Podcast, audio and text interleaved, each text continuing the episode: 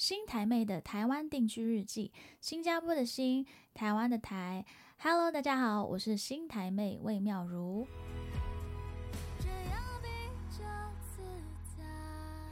Hello，大家又来到新的一集的新台妹的台湾定居日记。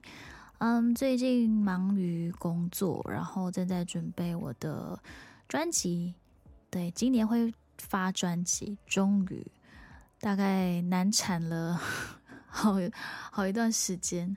然后从去年开始就在创作，然后今年才呃开始在制作，然后现在已经进入一个录音的阶段。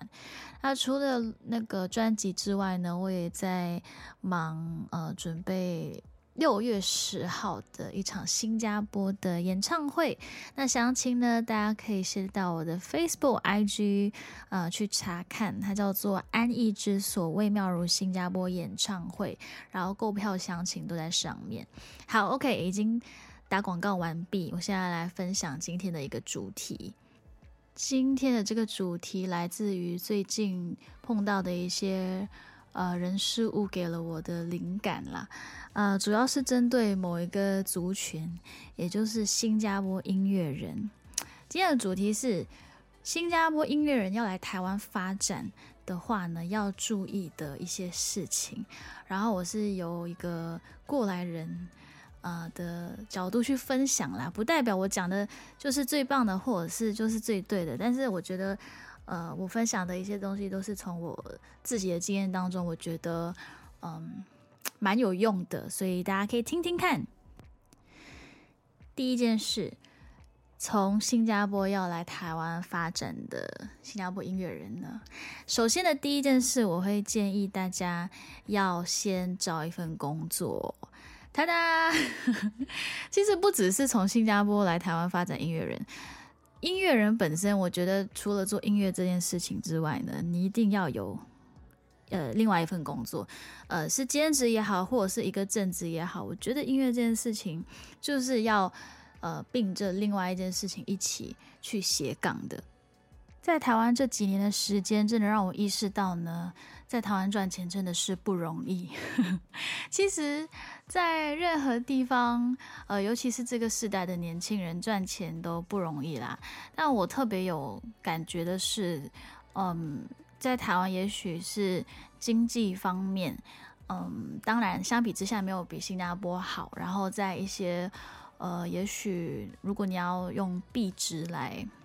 相比的话，就是新台新台币对比新币的话，还是会有一些差异。呃，生活水准也是，所以相对来说，你来到台湾，你要准备说，OK，你来台湾，你这边赚的钱一定是比较小，然后又比较少的。这个东西就是可以给大家一个概念。例如说，一个大学生在新加坡，呃，毕业的大学生啦，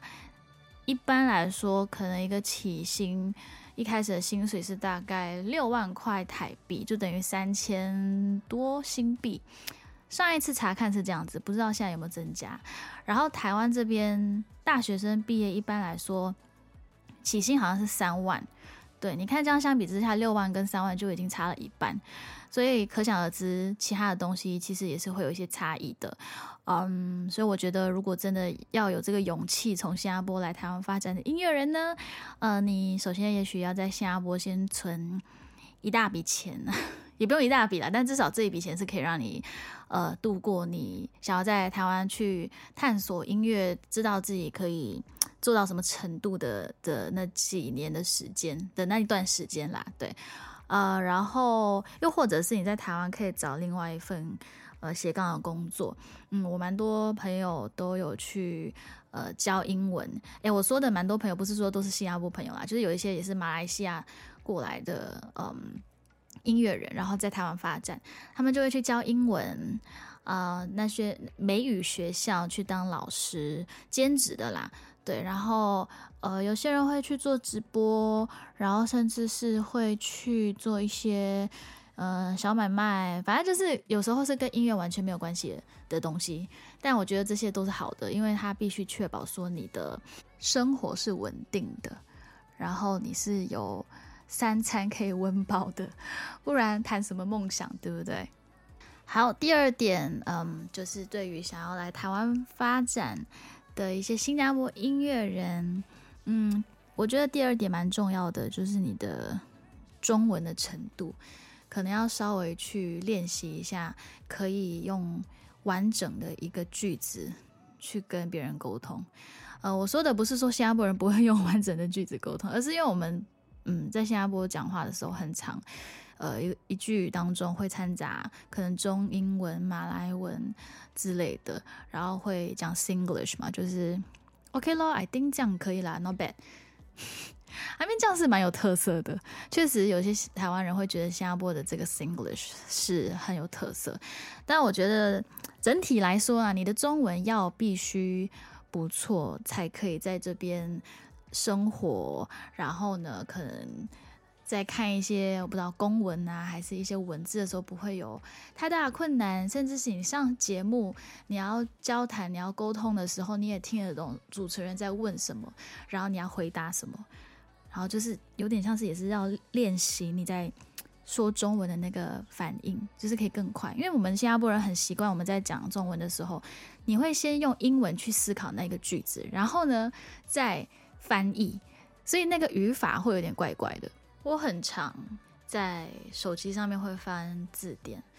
例如说我现在想不到说这个动词它应该中文是什么，我就会翻词典，然后可能就会把那个英文字先打出来，然后再问说，哎，这个的中文怎么说？对，然后就是从这样子慢慢去练习，然后就越来越熟悉一些单字、一些动词，然后当然也是通过跟台湾人的交谈相处。去去学习他们的一些日常用语，就是尽量不要让自己时不时就用英文取代一个动词。好，例如说你现在要讲，嗯，I want to observe first，就是你想要先 observe。你知道，如果你不知道 observe 中文是什么，你就来查词典，就会发现说，哦，它其实就是观摩、观察，就是。可能可以跟对方说，我不是很清楚，让我先观察一下，或者是我不是很清楚，让我先观摩一下。但在新加坡，我们可能会很习惯说，I don't know 嘞，呃，Let me observe first 啊。对，这可能是新加坡人会讲的呀，就可以练习让自己变成说，可以用一整句中文说，我不是很清楚，让我先观摩。反正就是多练习，我觉得真的是熟能生巧。然后多说，你就会比较知道说，哎，什么东西就是那个字，哎，这个东西就是那个字。但我必须坦白说，我本来中文就算是 OK 的，因为我在新加坡的时候有念那个高级华文，就是新加坡人所谓的 Higher Chinese。然后我在家里呢，跟我爸妈沟通也是用中文，所以中文带我对我来说就是比较容易上手。呃，即便说我在新加坡，还是会有那个习惯，很常会很多不同的语言就是掺杂在一起。但我真的会逼自己在台湾这边说要学习讲完整的中文。好的，第三点，嗯，我觉得你可以大概理解一下，呃，台湾的音乐产业，无论说是宣传那一方，还是企划音乐专辑的那一方，又或者是在。呃，幕后制作音乐的人，所有的一些职位还有职分是什么？因为这样子呢，你在沟通一些事情，你比较会知道说你要找谁，然后这是他擅长的，又或者是你不会因为搞不清楚对方的职分而得罪到对方。我自己观察到的一点是在做独立音乐的新加坡音乐人，呃，尤其是华语流行的音乐人，可能对于制作人。这个概念，他会觉得就是等于他会把所有东西都做完，包括所谓的编曲啊、配唱啊、剪辑呀、录音啊。其实因为 预算的关系，我觉得啊，很多新加坡独立的呃华语圈的音乐人呢，都很习惯说所谓的这个 producer，还有这个你找的这个。也许就是一个编曲的人，他就是要负责所有的这些东西。但其实，在台湾，他是分得很细的。嗯，例如说，你现在找一个制作人来帮你制作一首歌，那如果这个制作人他刚好是也很擅长编曲，然后也适合编你那首歌的风格，那他可能就会也是那首歌的编曲人。但如果他不擅长那个风格，他也许认识另外一个人是更擅长编那个风格的，那他就会找那个人去完成这首歌的编曲。反正呢，就是会分制作人、编曲人，然后编曲里面可能还会再细分，说谁是搭吉他的，谁是搭呃 piano 的，谁是搭弦乐的，然后还会再分分那个配唱制作人，就是所谓的 vocal producer。诶，其实这一点哦，真的是很重要。很多人都会认为说，诶，那我那个 producer 他就是直接我在录的时候，他他就帮我听就好了。可是有时候那个制作人他不一定是擅长在做那个配唱这件事情。那你这个时候你就要真的是找一个对于呃歌手的声音呃是有理解，然后懂得怎么去。听说哦，怎么去做出一些表情的一个呃配唱老师去帮你配唱一首歌，真的有差别。我觉得就是有一个配唱老师在你唱歌的时候，可以去调你在唱歌的那个状态，无论说你的你的音色，或者是你现在的表情，或者是你现在一些律动，呃，如果有一个配唱老师在，会跟你自己用你自己惯性的方式在唱歌是很不一样的。除了配唱制作人呢，也会分说，呃，可能现在在录音的那个录音师，对，这个也是，通常是另外一个人，对，还有在剪辑你的音档的人，就是一个 vocal editor 的人，他这些都是可能是不同的人哦，不是说都是同一个制作人要去做这些事情的，所以不要觉得是理所当然。为什么我要讲这些这么繁琐的东西呢？反正就是。如果你不知道的话，你可能在跟一些呃制作人谈一个价钱，说你要合作一首歌，然后请他帮你做的时候，他可能给你开的价钱就是 for 他去执行，帮你找这些人脉，找一些呃对的人要帮你做你的事情，因为他也懂说你的歌需要什么样的人来帮你完成，他可能就是针对这个东西来开价，可是你却以为说他是会包括说你要把所有东西做完。嗯，就可能说包括你的那个什么 vocal editing 啊，后面的那个混音啊，呃，母带后置啊，其实这些都也是分不同的。对，只是因为说在在新加坡这个环境下，很多时候很多东西都是包个料，就是一个 producer do everything。反正知道这些是比较好的啦，就是。让大家不会有误会，然后你也知道说你自己可以完成什么，然后你比较需要的是什么。例如说，你现在自己就可以做制作人，或者你自己就可以编曲，那你只是需要另外一个人去帮你做配唱，对你就可以因为知道这些东西，知道说在台湾你要找谁去帮你完成一些事情，然后怎么去谈。是的，这是第三点。第四点，我觉得也是很重要，就是你要慢慢建立你的人际关系，尤其是在这个。产业里面的，无论是跟呃媒体人也好，哎，又或者是其他音乐人也好，我觉得就是在这个 community 当中，就 Oh my God，我现在又突然讲英文，反正就是在这个音乐产业当中认识呃相关的人，可以帮助你的音乐去曝光的，无论是宣传的人，呃，记者也好。又或者是一些音乐人，我觉得这些人脉都是非常重要的。所以，just be open to knowing more people。